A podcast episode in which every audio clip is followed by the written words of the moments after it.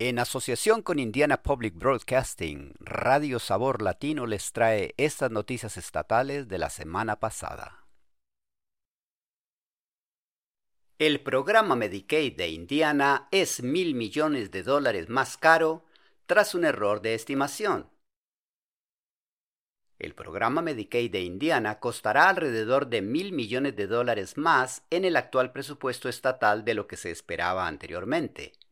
El Estado reveló esta semana un error en las estimaciones que los legisladores utilizaron para redactar el presupuesto a principios de este año.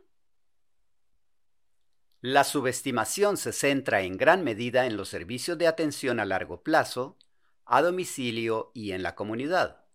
Los líderes estatales de Medicaid dicen que el flujo de información actualizada no era lo suficientemente bueno cuando le dieron a los legisladores el cálculo de la financiación en abril. Esos líderes se comprometieron a hacer cambios en su proceso. El senador republicano Ryan Mischler dice que un error como este no puede volver a ocurrir.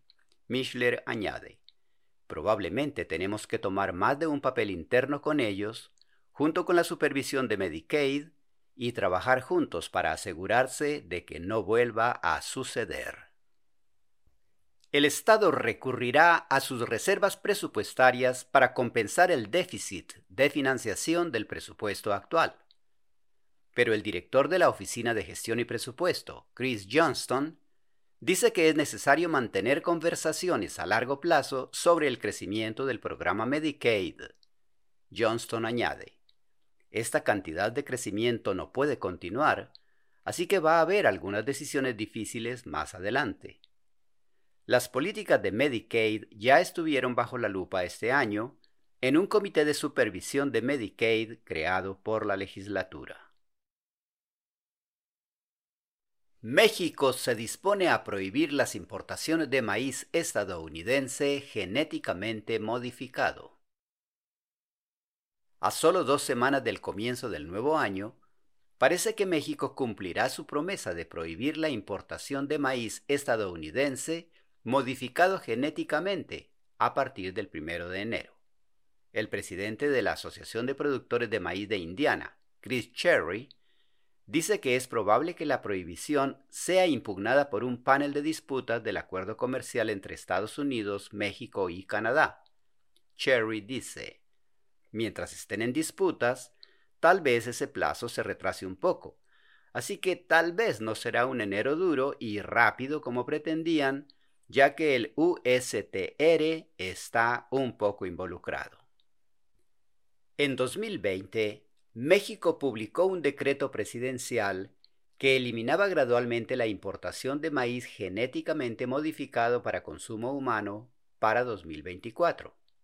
Luego, en 2023, el decreto original se modificó para prohibirlo rotundamente para consumo humano e incluso se detalló que se explorarían sustitutos para la alimentación animal con el fin de eliminar gradualmente el cultivo.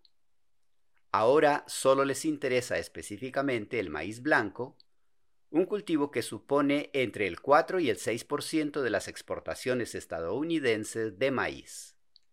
México importará maíz amarillo principalmente de Brasil y Argentina para compensar la pérdida de importaciones estadounidenses.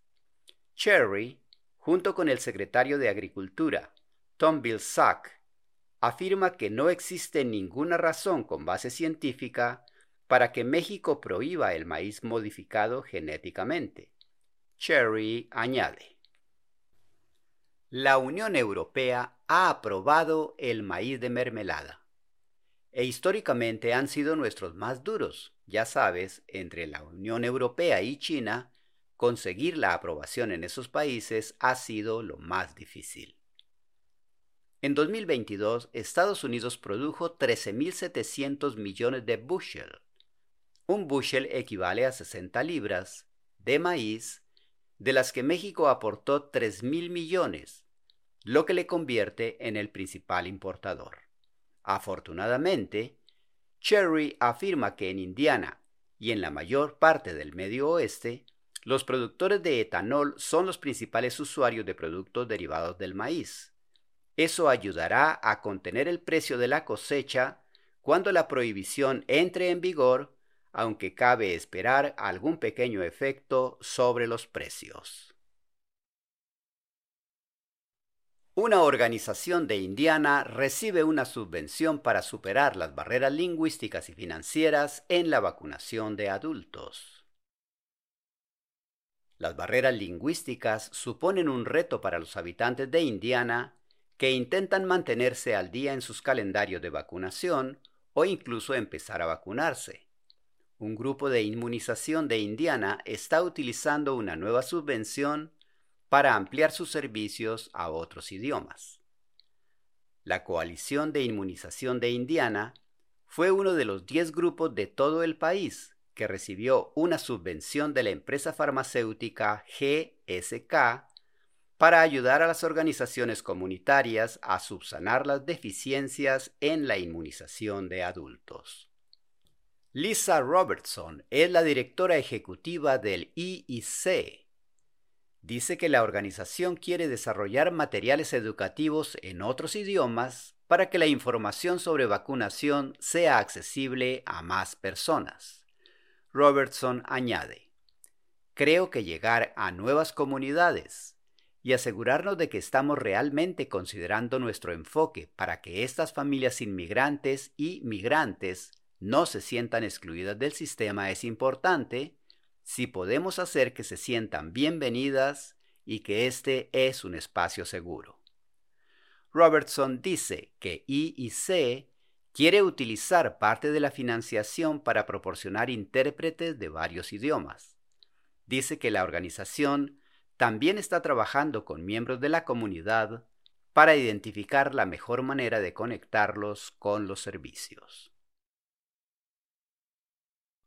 Estas noticias fueron traídas a usted a través de una asociación de Indiana Public Broadcasting y Radio Sabor Latino, traducción proporcionada por El Puente. Volveremos la próxima semana con más noticias.